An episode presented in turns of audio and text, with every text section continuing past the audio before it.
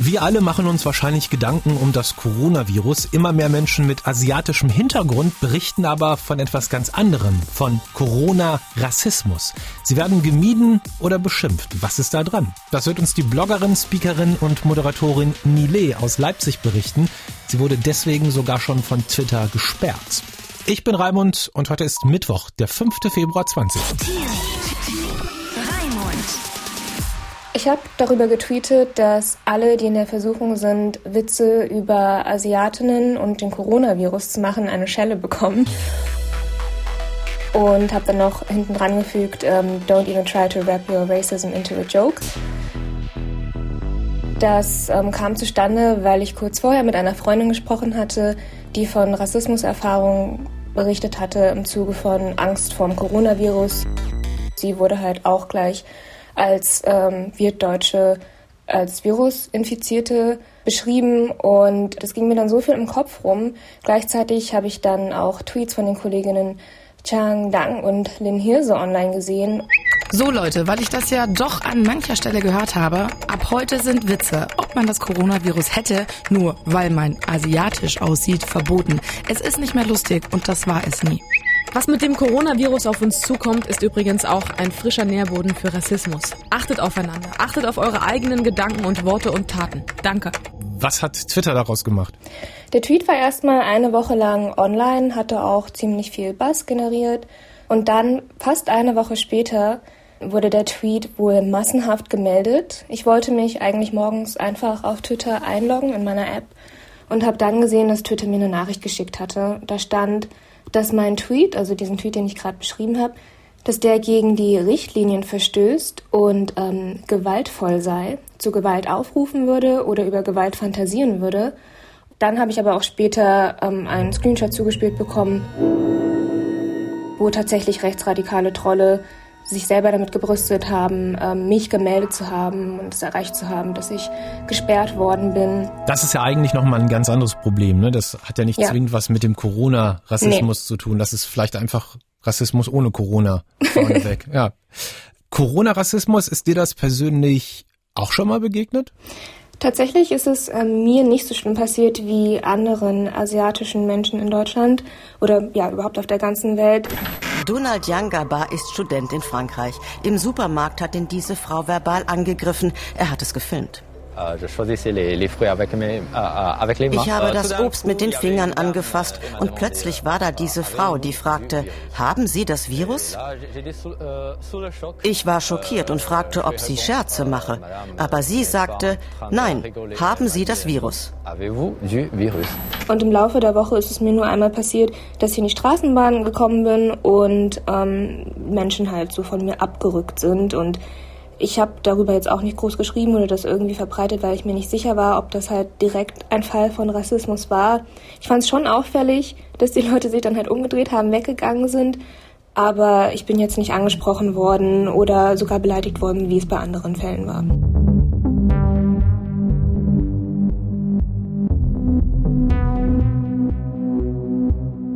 Beobachtest du auch irgendwas in deinem privaten Umfeld? Ich frage das, weil auf deinem Twitter-Account gibt es einen Screenshot. Da hat dir ein Typ geschrieben, wenn ich aktuell jeden chinesisch-asiatisch aussehenden Menschen eher meide, hat das nichts, aber auch gar nichts mit Rassismus zu tun. Das ist purer Selbstschutz.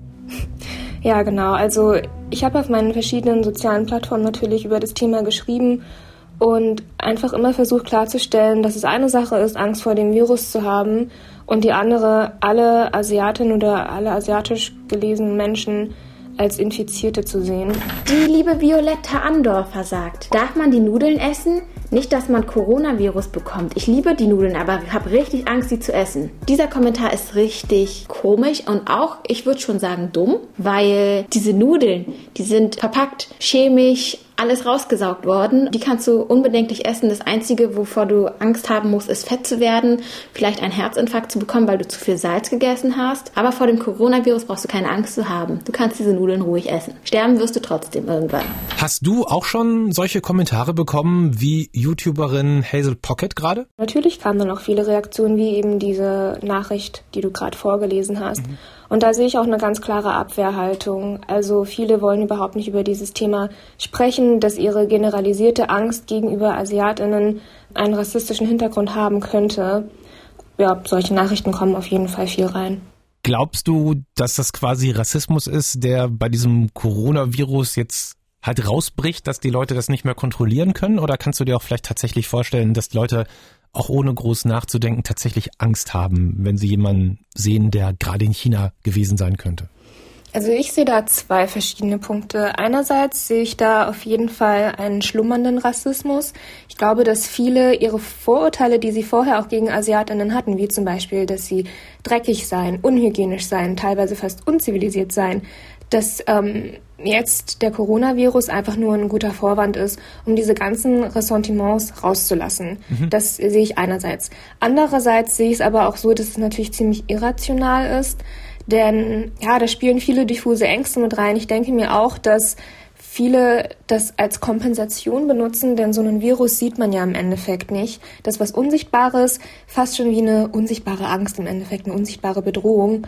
Und dass es für viele Menschen leichter ist, dann diese diffuse Bedrohung an AsiatInnen festzumachen und dass dann halt also diese Angst auf Asiaten, Asiatinnen projiziert wird. Das macht es nicht weniger rassistisch, aber ich denke, dass das auf jeden Fall ein Grund sein wird, warum jetzt viele ähm, ihre Angst ja gegen asiatische Menschen bündeln.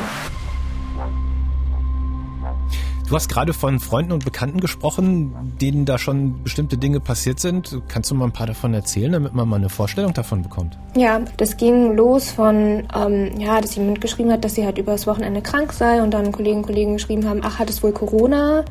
Bis hin zu, ja, auch diese Fälle in der Öffentlichkeit sein und dann, dass Menschen von dir abrücken, dass sie, ja, sich wegsetzen, den Rücken zudrehen. Aber auch Fälle, wo geschrieben worden ist, dass gefragt wurde, warum man eigentlich überhaupt noch in der Öffentlichkeit sei, dass man damit ja eine absolute Gefahr darstellen würde. Hallo Leute, hier ist Hazel. In Asien tragen gerade alle Menschen diese Maske und in Frankreich kämpfen tausende Asiaten gegen Diskriminierung. Und die Leute in Deutschland setzen sich von meinen Freunden in der Bahn weg und ich habe Angst, Massenpanik auszulösen, wenn ich in der Bahn husten muss. Also heute klären wir gemeinsam die Frage, wie nah dürft ihr einer asiatischen Person kommen? Wie solltet ihr euch verhalten, um nicht angesteckt zu werden? Dürft ihr Glückskekse aus China essen? Freunde der Sonne, holt euch einen Tee, setzt euch, denn heute kläre ich euch über den Coronavirus wissenschaftlich auf. Wie gesagt, man kann halt Angst davor haben, aber man darf nicht alle Asiatinnen, Asiatinnen bezichtigen, gleich krank zu sein, gleich Infizierte zu sein. Also wenn ein weißer Mensch meinetwegen direkt aus Wuhan kommt, dann würde man den nicht sofort dessen bezichtigen, wenn, wenn man das nicht weiß. Aber wenn jetzt gerade in der Öffentlichkeit äh, eine asiatische Person niest, dann nimmt man sofort Abstand. Das die zweite Ebene des Rassismus ist eben überhaupt, dass alle Asiaten, Asiatinnen auch gleich als Chinesen bezeichnet werden und alle Chinesen gleich als Infizierte gesehen werden. Diese Fälle gibt es ja auch. Also da wurde mir auch geschrieben, dass Leute sagten, oh, ich soll nicht da und da hinfahren, wurde gewarnt, dass da viele Chinesen gibt. Das bedeutet ja noch längst nicht, dass sie halt irgendwas mit dem Virus zu tun haben. Ja. Nie. Vielen Dank. Ja, gerne doch. Danke auch.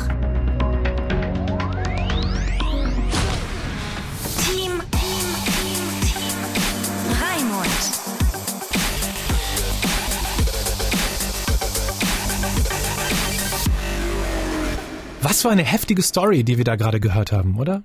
War mir auch vorher gar nicht so bewusst. Also ich muss zugeben, ich habe jetzt in meinem Freundeskreis äh, niemanden, der das, dieses Problem hat oder mir davon berichtet hat. Mhm. Und deswegen habe ich davon wirklich nur über Social Media mitbekommen und war echt überrascht, dass das ein Thema ist. Saskia ist heute mit im Team. Sie hat diese Folge vorbereitet und an dieser Stelle würde jetzt die Meinung des Tages kommen. Aber wir dachten uns, es ist gerade etwas passiert vor wenigen Stunden. Wir haben es jetzt sieben Minuten nach vier nachmittags, wo wir diesen Podcast aufzeichnen, das ziemlich krass in der Politik ist. Und wir dachten, das können wir einfach nicht unerwähnt lassen. Das geht irgendwie nicht bei einem Podcast, den man jeden Tag macht. Also habt ihr vielleicht mitbekommen, Thüringen hat einen neuen Ministerpräsidenten, Thomas Kemmerich von der FDP. Sehr geehrte Damen und Herren, ich gebe die Anzahl der abgegebenen Stimmen bekannt. Abgegebene Stimmzettel 90, für Abgeordneten Bodo Ramelow stimmten 44 Stimmen. Wahlvorschlag der Fraktion der AfD in Drucksache 7-240, Herr Christoph Kindervater, null Stimmen. Wahlvorschlag der Fraktion der FDP, Drucksache 7-242, Abgeordneter Thomas Kemmerich, 45 Ja-Stimmen. Und man merkt, damit hat heute Morgen wirklich noch niemand gerechnet. Viele Politiker im Landtag selber auch nicht. Da ging es ganz schön zur Sache. Saskia, du hast den Livestream geschaut. Nimm uns mal mit, was ist da passiert? Man muss ja sagen, es ging den ganzen Tag hin und her und es gab drei Wahlgänge, also das Maximale der Gefühle. Eigentlich dachte man, Bodo Ramelow, der bisherige Ministerpräsident von den Linken, wird wieder ins Amt gewählt. Der hatte aber zu wenig Stimmen in beiden Wahlgängen. Und dann im dritten Wahlgang gab es eine neue Regel, die besagt, es gewinnt der, der die meisten Stimmen bekommt, egal ob das eine Mehrheit ist oder nicht. Mhm. Und es gab noch eine Besonderheit. Auf einmal hat die FDP einen Kandidaten ins Rennen geschickt. Vorher war nur die Linke und die AfD im Rennen. Und zack, was soll man sagen, gewinnt der Typ von der FDP. Der Skandal, den jetzt alle sehen, ist, dass die AfD ihrem Kandidaten null Stimmen gegeben hat und offensichtlich alle Stimmen der FDP. Das haben die gemacht, sagen jetzt einige Leute, damit Ramelow, der bisherige Ministerpräsident von den Linken, nicht nochmal Ministerpräsident wird. Ja. Also man könnte sagen, Im sie Grunde, haben sich abgesprochen. Im Grunde hätte sich da jeder bewerben können, die hätten jeden genommen, der nicht Ramelow ist.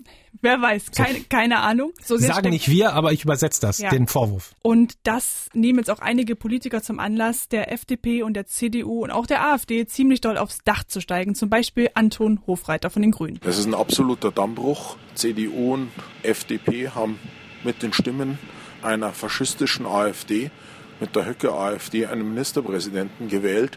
Wir erwarten von CDU und FDP, dass sie die Landesverbände Thüringen jeweils ausschließen. Das untergräbt das Bündnis der Demokraten.